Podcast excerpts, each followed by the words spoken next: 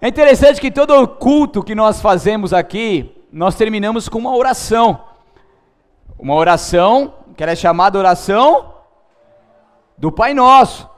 Ela também é conhecida, não muito, mas também conhecida como a oração do Senhor.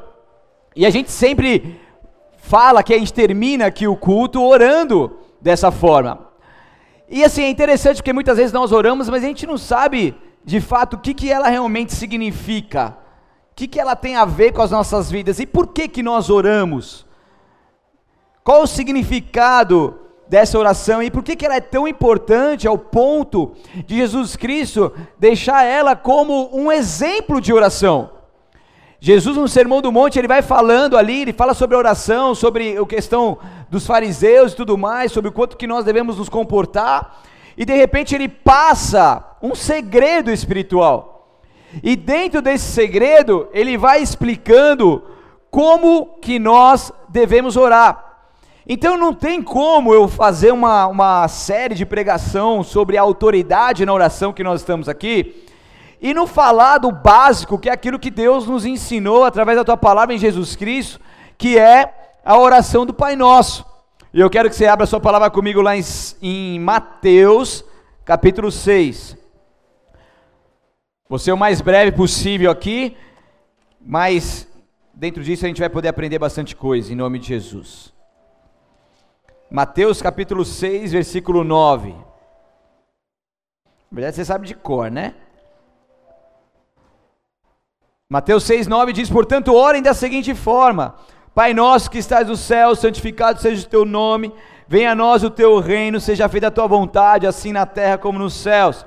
Dai-nos hoje o pão para este dia, e perdoa as nossas dívidas, assim como nós perdoamos os nossos devedores. E não nos deixe cair em tentação, mas livra-nos do mal, pois teu é o reino, o poder e a glória para sempre. Amém? Então, aqui, nesses breves versículos, quatro versículos, 9, 10, 11, 12, 13 e 5, aliás, existem um segredo e uma oração que Jesus Cristo deixa para nós. E essa oração, ela pode então ser um padrão para nós que se resume em três partes, ok? Cinco versículos, a oração, exemplo de Jesus, resumida em três partes. Primeira parte, que nós devemos louvar a Deus, pedir para que o seu reino seja manifesto nessa terra, ampliado nessa terra.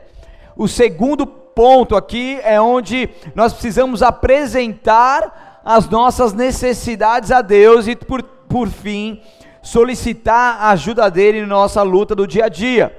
Então a oração que Jesus nos ensina não é só pedir, não é só orar e não é só clamar por ajuda mas ela é um conjunto de tudo isso que deve então, que nós devemos então seguir nesse exemplo de oração. Então nela nós vamos aprendendo como que nós devemos pedir as coisas, e tudo isso é algo que é para a glória de Deus. E como nós temos visto aqui, a oração é o dever de todos nós. A oração é o coração que pulsa nas nossas vidas espirituais. Sem oração, a gente é uma pessoa fraca, uma pessoa que recebe muitos ataques das trevas, uma pessoa que não se fortalece, uma pessoa que não toma a autoridade que tem em Cristo Jesus para então avançar em seu nome. Uma pessoa que não faz o uso da oração continuamente, é uma pessoa que não rompe seus limites, que não vai além, que fica apático, que fica superficial em muitas áreas de suas vidas. Então nós estamos aprendendo que a oração é algo muito importante. Muitas pessoas que já oram há muito tempo, que já são convertidas há muitos anos, também nós estamos reaprendendo e aprendendo muitas coisas para que nós possamos colocar em prática uma vida de oração. Amém? Uma vida de oração. Esses dias estava conversando com uma pessoa que ele não era de ler a Bíblia, né? Mal lia a Bíblia, não gostava, tinha sono e aquela batalha. Daí ele veio todo feliz, pastor. Desde o dia 1 de janeiro, estou lendo a Bíblia todo dia. Não passo uma noite, eu não vou dormir uma noite sem ler a Bíblia. Falei, e aí, meu, como que você está se sentindo? Cara, estou me sentindo melhor, estou me sentindo mais eu estou mais próximo de Deus, parece que eu estou num patamar mais alto. Eu falei assim, então é isso, cara. é fazer o uso, é praticar, e depois que você começa a praticar, aquilo não se torna um peso, aquilo não te gera mais sono, aquilo que não te gera mais dor de cabeça, aquilo que você está praticando, desenvolvendo e avançando, isso não é mais algo que fica inalcançável, isso passa a ser uma prática por amor, com alegria você faz no coração. Agora imagine comigo, se você junta a leitura da palavra com a oração, imagine o estrago que dá, o estrago para o inimigo e a bênção para a sua vida. Imagine o fortalecimento que vem sobre você. Imagine o quanto de ataques das trevas não vão mais prevalecer na sua mente. Imagine o tanto de pensamentos que o inimigo lança aí na sua mente, eles vão perder as suas forças. Imagine o quanto que você vai estar ali blindado e fortalecido ao ponto de não ser mais uma marionete nas mãos do inimigo, que muitas vezes assim faz na vida de muitos, porque nós não estamos blindados e nós não, não é, avançamos na autoridade de Jesus. Agora vai imaginando comigo. Imagine que você junte a leitura da palavra, você junte com uma vida de oração e com a vida de oração você vai crescendo em autoridade em Cristo. E junta isso com jejum e adoração a Deus. Junta isso com jejum e entoar louvores e cânticos ao Senhor, engrandecer Ele com louvores, com adoração genuína de vida. Cara, ninguém mais te segura. Você vai voar de uma forma que ninguém vai mais te pegar, que ninguém vai mais te barrar. Não tem sonho nenhum na sua vida que Deus colocou que Ele não vai se cumprir. Não tem é, nenhuma notícia ruim nessa, nesse mundo afora que vai te abalar, cara vai ser diferente, você vai receber uma estrutura sobrenatural, que você vai estar tão fortalecido em Cristo Jesus, que essas coisas não vão te abalar, sabe por quê? Porque você está estruturado naquele que é inabalável, você está em Jesus Cristo, e quando você está em Jesus Cristo, as coisas, elas então não vão, o que vem ao, ao mundo, ao derredor, ele não vai te derrubar. Estão comigo ou não estão? Então o que, que, que, que impede o que, que impede nós de vivermos essa vida? O que, que impede nós de termos isso no nosso dia, na nossa rotina? Você faz muitas coisas durante um dia, sim ou não? Pelo menos ir ao banheiro, escovar o dente, tomar um banho, comer e se trocar, pelo menos isso você faz, sim ou não? Alguns podem pular um ou outro, banho, por exemplo, escovar o dente, por exemplo, mas tudo bem. Mas a grande maioria que preza pela sua higiene, que tem uma vida normal, faz os tipos básicos da higiene e alimentação, certo ou não? Então, por que, que a gente não faz os tipos básicos da nossa vida espiritual para ter um fortalecimento espiritual e avançar na autoridade na oração? A oração é o nosso dever e aí, a palavra de Deus, ela começa aqui nessa oração, dizendo: Pai Nosso. A gente teve uma série há pouco tempo sobre paternidade. Se você ainda não consegue orar essa oração, dizendo e começando ela com um princípio espiritual aplicado como Pai Nosso, te convido, depois tem no Spotify lá toda a série de pregação, vai ouvir, que Deus vai te curar nessa área que que é, é, algo que se a gente não romper, a gente fica muito aquém daquilo que Deus tem para nós. Então a, a, a, oração começa Pai Nosso, então não é meu Pai, mas é o Pai Nosso, é o Pai de toda a humanidade, todos aqueles que têm Jesus Cristo como seu Senhor e Salvador e de fato são filhos de Deus, então por meio dele nós somos justificados, perdoados gratuitamente por Sua graça, pela redenção que está em Jesus Cristo. Então, Pai Nosso, porque somos filhos, somos adotados por Ele, por essa graça, por esse favor, e nós então recebemos o Espírito Santo. Então começa falando que o Pai nosso, então nós precisamos entender que quando nós somos filhos, filhos de Deus, nós somos herdeiros dele, co-herdeiros com Cristo, nós somos filhos, a partir do momento que somos filhos, nós temos o acesso ao trono da graça, a herança do Senhor, nós temos acesso ao Pai, é Ele que cuida de nós, é Ele que nos fortalece, é Ele que nos ajuda, é Ele que nos orienta. A gente não passa a ficar vivendo a esmo e sem um pastor para nos orientar, nos direcionar, sem um referencial para nos guiar, para nos fortalecer. Porque Deus é aquele que nos sustenta dia após dia, é Ele que sustenta a vida que Ele mesmo nos deu. Ele é o nosso Criador, Ele é o autor do nosso ser, é Ele que nos tirou do pó e soprou em nós o fôlego de vida.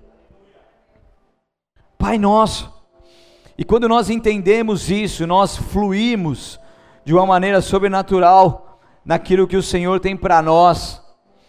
E nós oramos porque o amamos e o amamos porque Ele amou todos nós primeiro, como diz lá em 1 João capítulo 4, versículo 19.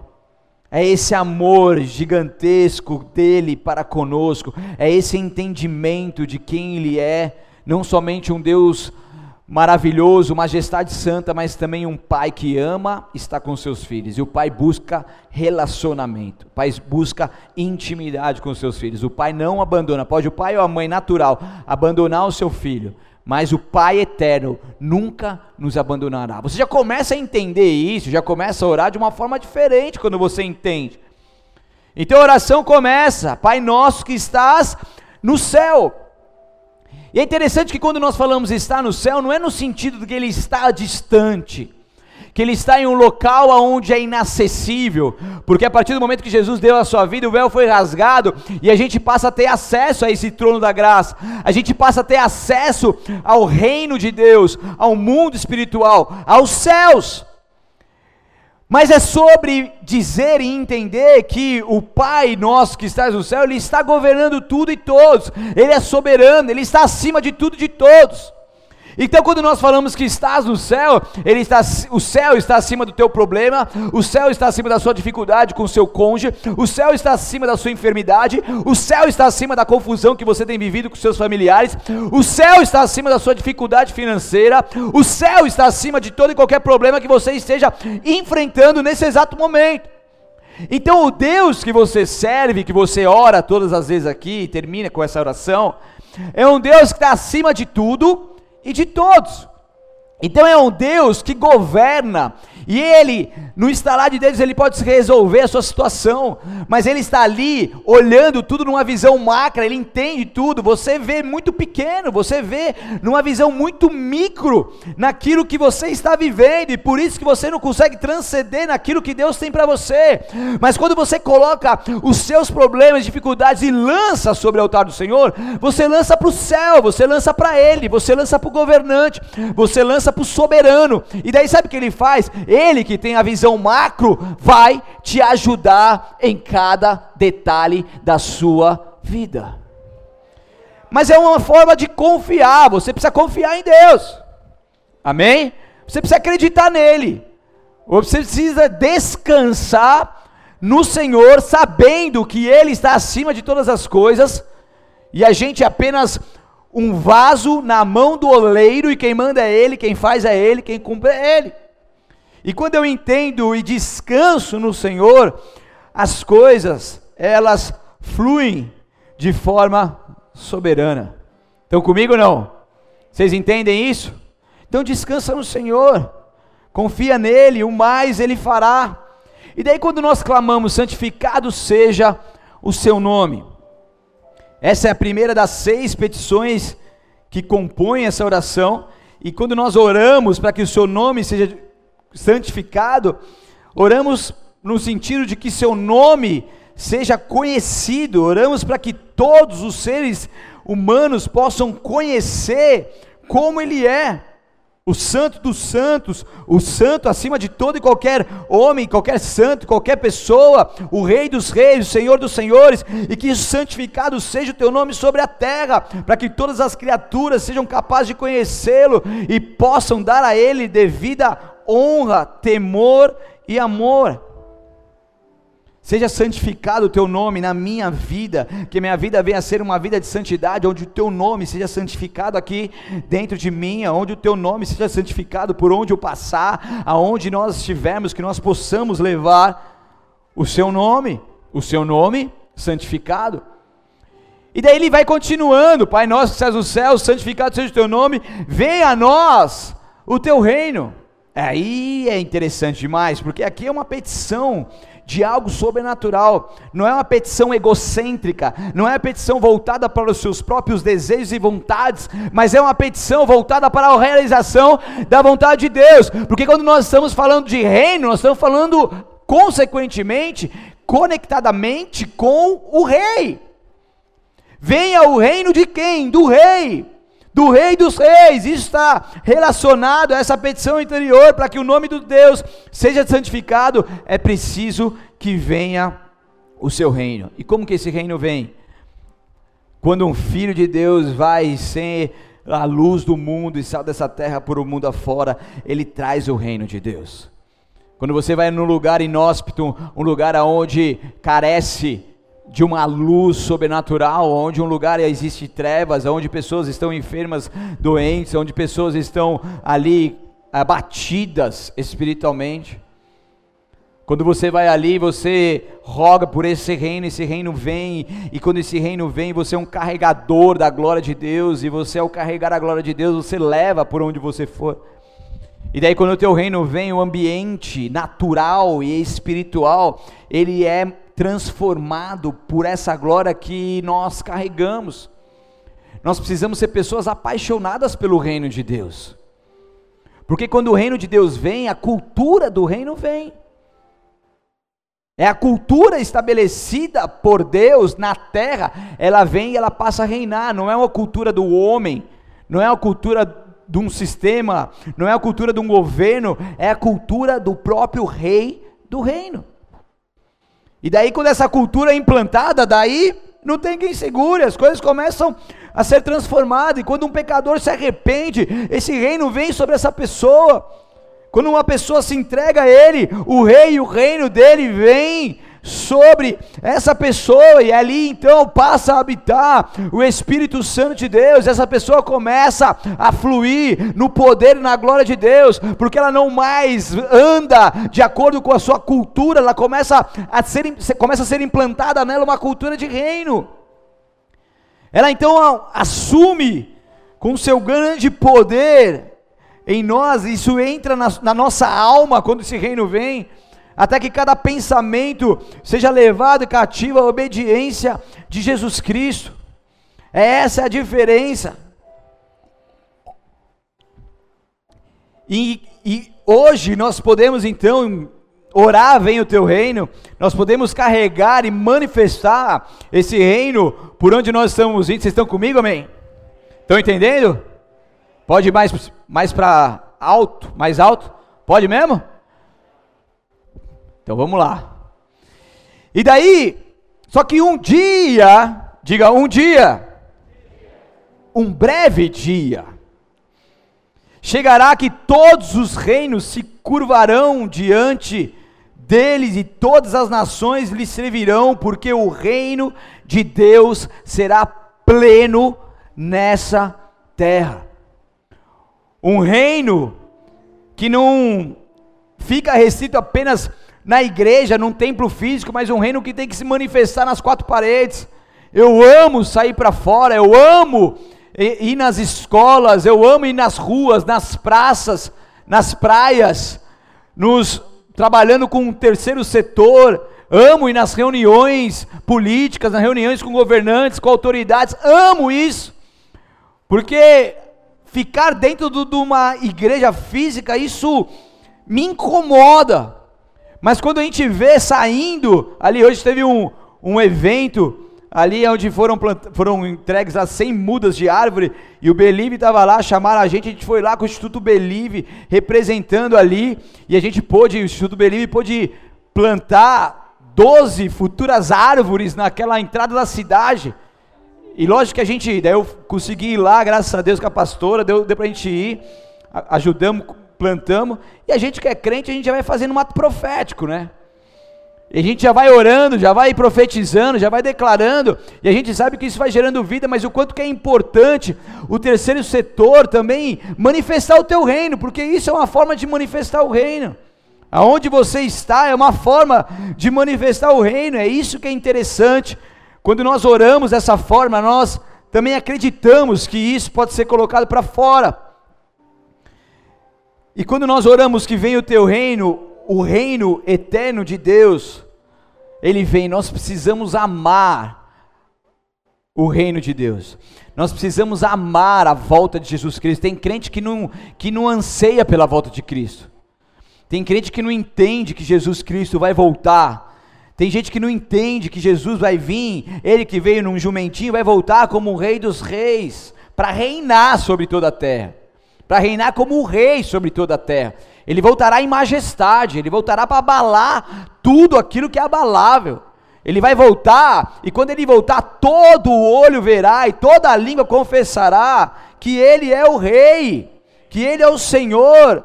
Todo mundo vai entender ali que não existe outro Deus além dele e que ele de fato cumpre a tua promessa. Então, quando nós clamamos pelo reino, nós clamamos também Maranata. Ora vem, Senhor Jesus, porque o seu reino pleno em breve virá sobre todos nós. E daí eu vou dando sequência nessa oração que Jesus Cristo nos ensina. E daí ele fala assim: que seja feita a tua vontade. Olha lá, aqui na terra como nos céus. Eu gosto muito dessa parte, talvez uma das maiores, mais, das partes mais importantes para mim, dentro dessa oração de cinco versículos. Porque quando eu estou orando, venha, eh, seja feita a tua vontade aqui na terra, como nos céus, eu estou clamando para que a vontade plena de Deus ela possa ser estabelecida sobre a terra. E daí quando eu vejo uma pessoa enferma, por exemplo, e eu oro por essa pessoa, eu oro para eu sempre oro, Deus, venha e faça a tua vontade, aqui na terra como no céu. Sabe por quê? Porque nos céus não existe dor. Nos céus não existe enfermidade, não existe angústia, não existe depressão, não existe doença, não existe pecado, não existe confusão.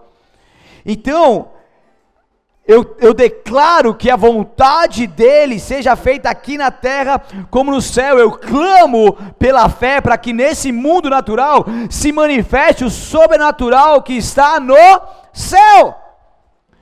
E daí, quando eu oro isso, eu, eu trago à existência aquilo que não existe pela fé, pela ousadia, pela intrepidez, por tentar viver algo além, romper o mundo natural.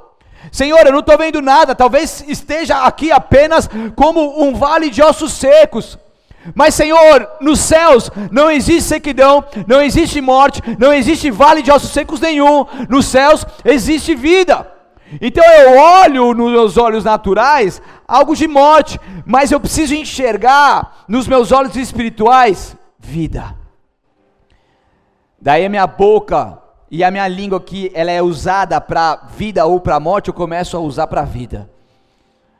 Eu falo, Senhor, em nome de Jesus, muda essa situação, Deus. Aonde existe morte, que agora venha se transformando vida que seja feita a tua vontade aqui na terra como no céu, Senhor. Olha para cada um que aqui está, olha para cada situação que cada um está vivendo. No céu não existe dor, no céu não existe angústia, no céu não existe depressão, no céu não existe enfermidade. E eu te peço, Senhor, que a tua vontade seja estabelecida sobre nós nessa noite. Que a tua vontade seja estabelecida sobre cada um que está aqui nos ouvindo nesta noite. E eu te peço, Espírito Santo de Deus, manifeste o teu reino de forma sobrenatural.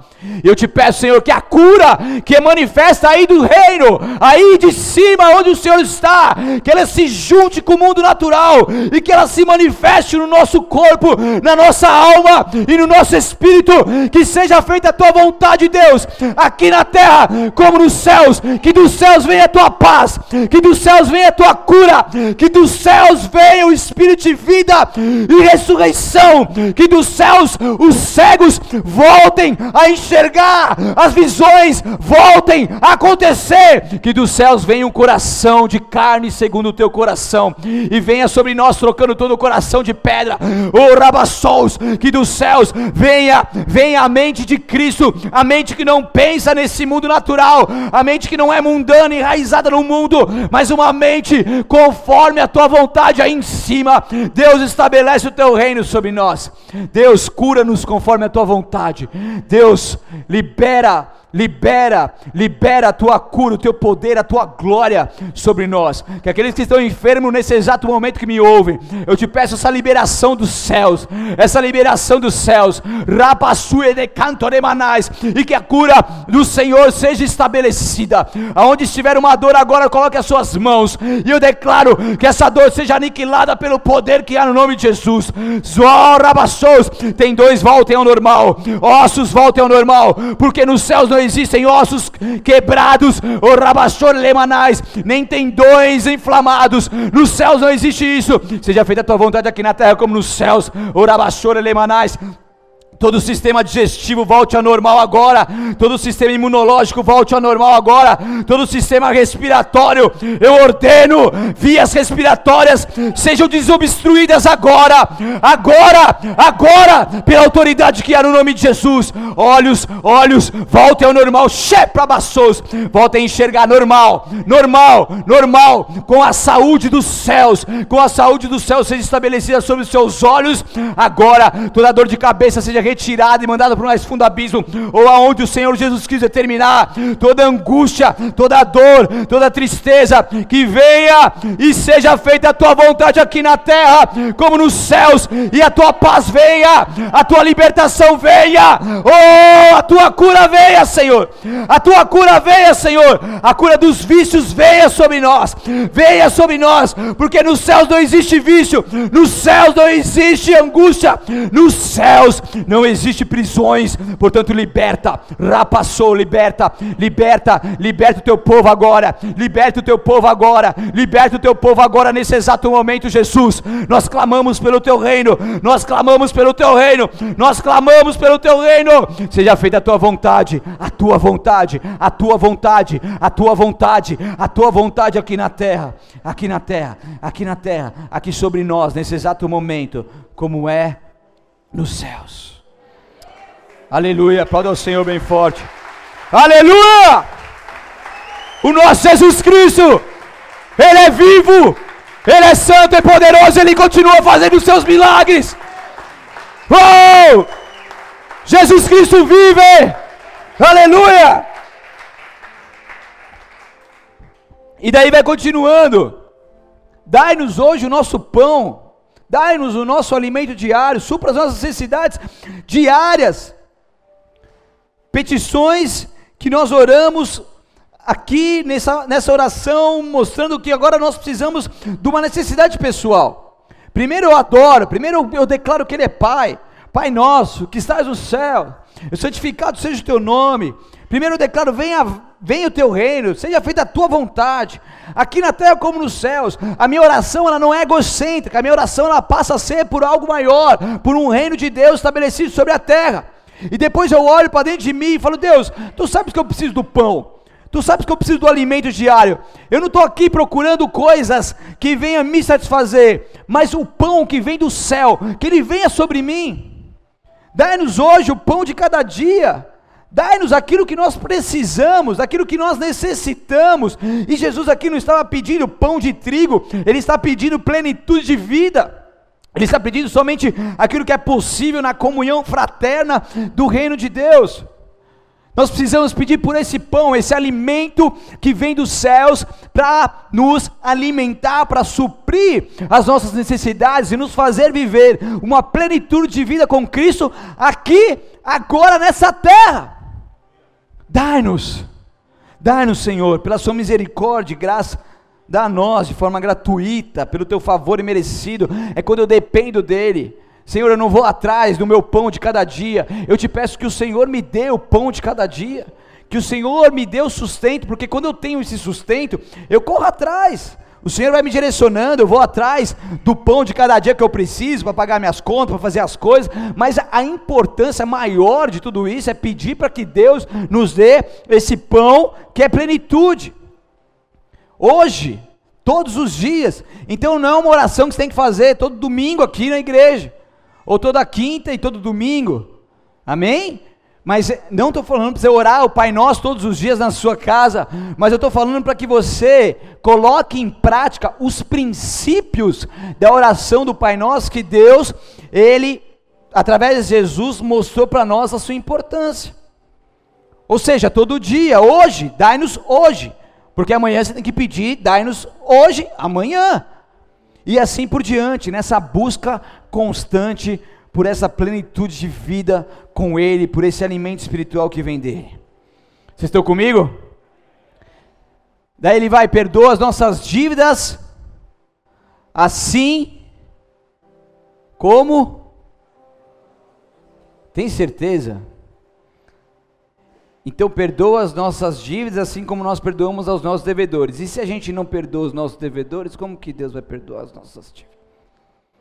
Bom, vou, deixa isso para lá, nem vou, nem vou pregar isso aqui, mano. Né, que isso aqui não se encaixa nesse momento para nós, né? Essas coisas a gente pula, certo ou não é? Vamos pular isso aqui? então aqui está falando, perdoa as nossas dívidas, assim. É uma oração perigosa de se fazer, hein? Hã? Assim como nós perdoamos os nossos devedores, e a palavra perdoa, ela implica em perdoar uma dívida, ou seja, é como abrir uma cadeia. É quando nossas dívidas são perdoadas, as cadeias caem de nossa mão, aquilo que nós podemos, por direito nosso, digamos assim, permitir que fique aprisionado, a gente vai lá e fala assim: agora nós perdoamos essas dívidas. A gente tem o direito, a gente tem o direito de receber essa dívida, mas por princípio, nós abrimos essa cadeia. Nós abrimos agora e nós liberamos isso e nós perdoamos. Nós abrimos mão. É o abrir mão, literalmente. Amém? E é isso que acontece. E o pecado, ele perde seu poder, ele não tem domínio sobre os que estão em Cristo Jesus. Romanos 8:1 diz que não há condenação para aqueles que estão em Cristo Jesus. Então, se eu estou em Cristo Jesus, eu recebo o perdão dele, eu sou perdoado por ele, ele sara as minhas feridas, ele me perdoa, ele me cura, ele me endireita e ele manifesta a tua misericórdia e graça sobre a minha vida. Glória a Deus por isso. Deus é um Deus compassivo, ele é um Pai nosso, ele nos ajuda, ele nos orienta. E glória a Deus por isso. Ele olha para os seus pecados e fala: Filhão, tudo bem, eu te perdoo. Mas a palavra de Deus diz: assim Perdoa assim como nós perdoamos nossos devedores, porque todas as transgressões e os nossos pecados nos são perdoados à medida que perdoamos outros. Uau! Esse é um ponto muito importante, porque Jesus não quer que isso saia do nosso pensamento em momento algum. E o que quer dizer isso? Daí vem comigo. Posso falar? Estão comigo?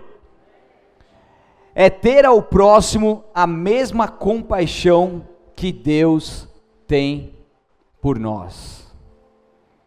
Diga ai. É ter ao próximo a mesma compaixão que Deus tem por nós. Deus te perdoa, Deus não olha o seu pecado, Deus te manifesta a graça, a misericórdia. Deus lança fora, no mar do esquecimento, aquilo que você fez de errado. Por que, que você não faz isso para o seu próximo? Você pede por compaixão, você recebe compaixão, você é abençoado por Deus, por essa compaixão, mas na hora do próximo, o peso tem que ser maior, a mão tem que pesar. É forte, né? Eu só estou transmitindo aquilo que está na Bíblia, gente. Não estou falando nada mais, nada menos aqui. Vocês estão comigo ou não? Então, é bom que agora, toda vez que vocês orarem aqui no final do culto, vocês vão lembrar de tudo isso, né? Vão ou não vão? Em nome de Jesus. Então, isso nos diz assim como nós perdoamos aos nossos devedores. Então, é assim como Ele nos perdoa e tem piedade de nós, nós devemos perdoar e ter piedade dos que transgridem contra nós. Peça a sabedoria de Deus, peça o fortalecimento dEle, a capacitação dEle ele vai te instruir, ele vai te ajudar. Você vai viver de forma sobrenatural. Você vai viver essa palavra em nome de Jesus. Isso não vai ser difícil para você. Isso não vai ser impossível. Isso não vai ser uma porta trancada que você não vai abrir. Isso é possível e você viverá, eu creio, em nome de Jesus.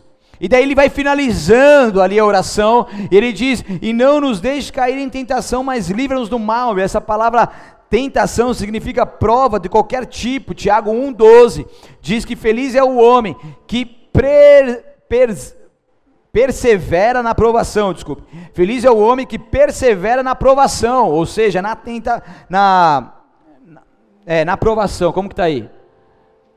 Feliz é aquele que suporta com paciência as provações e tentações. São duas. A aprovação é aquilo que Deus faz nas nossas vidas para nos provar, para que sejamos aprovados. Tentação é aquilo que vem do maligno para tentar nos derrubar. Porque depois receberá a coroa da vida que Deus prometeu àqueles que o amam. Então, tantas provações quanto as tentações, aqueles que suportam com paciência, aqueles que em Cristo Jesus têm a força sobrenatural dele, eles vão vencer e eles são felizes porque depois de aprovado, eles vão receber algo que é incorruptível, eles vão receber a coroa da vida. Então é somente com Deus que nós estamos seguros. Quando nós nos afastamos dele, nós caímos no erro, e quando nós oramos assim, nós pedimos para que Deus não nos permita sermos conduzidos à tentação, é algo que nós precisamos clamar todos os dias. Aquele que está de pé, vigie para que não caia. Amém? Às vezes a gente vê, nós estamos santo, puro, estou orando, estou que não sei o que, nada mais me abala, cuidado, porque o orgulho precede a queda.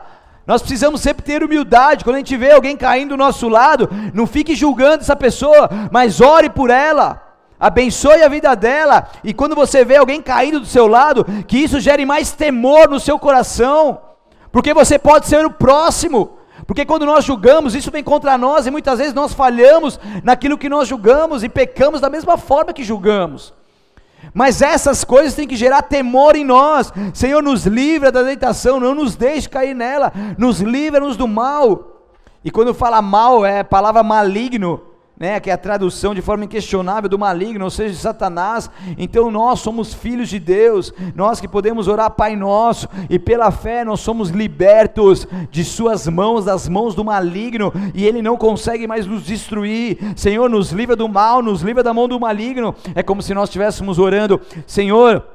Quando formos tentados, não nos permita entrar em tentação, dai-nos uma vida de escape, de modo que Satanás, o perverso, não possa nos tocar. Dá para entender um pouco mais quando se fala assim? Para que, o, que o inimigo não possa nos tocar.